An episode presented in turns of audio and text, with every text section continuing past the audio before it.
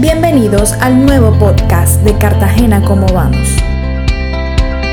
Buenas tardes a todos los oyentes de RCN La Básica Cartagena.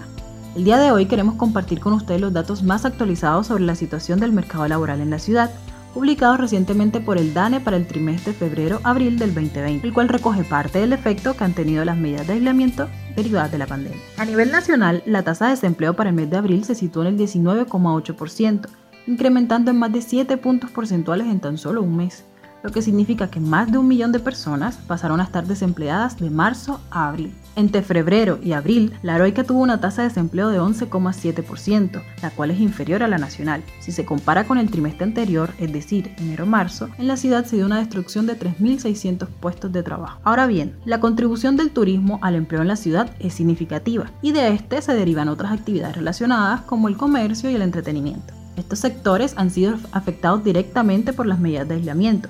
Sin embargo, la tasa de desempleo en la ciudad aún se muestra más baja que en las otras ciudades capitales del país, como Medellín, Cali, Bogotá y Barranquilla. Antes de la pandemia, los resultados de la encuesta de percepción ciudadana arrojaron que el 81% de los cartageneros consideraba que era difícil encontrar empleo en la ciudad y el 46% afirmaba que era difícil emprender con éxito una actividad económica independiente. Se espera entonces que ante la pandemia este pesimismo se vea agravado.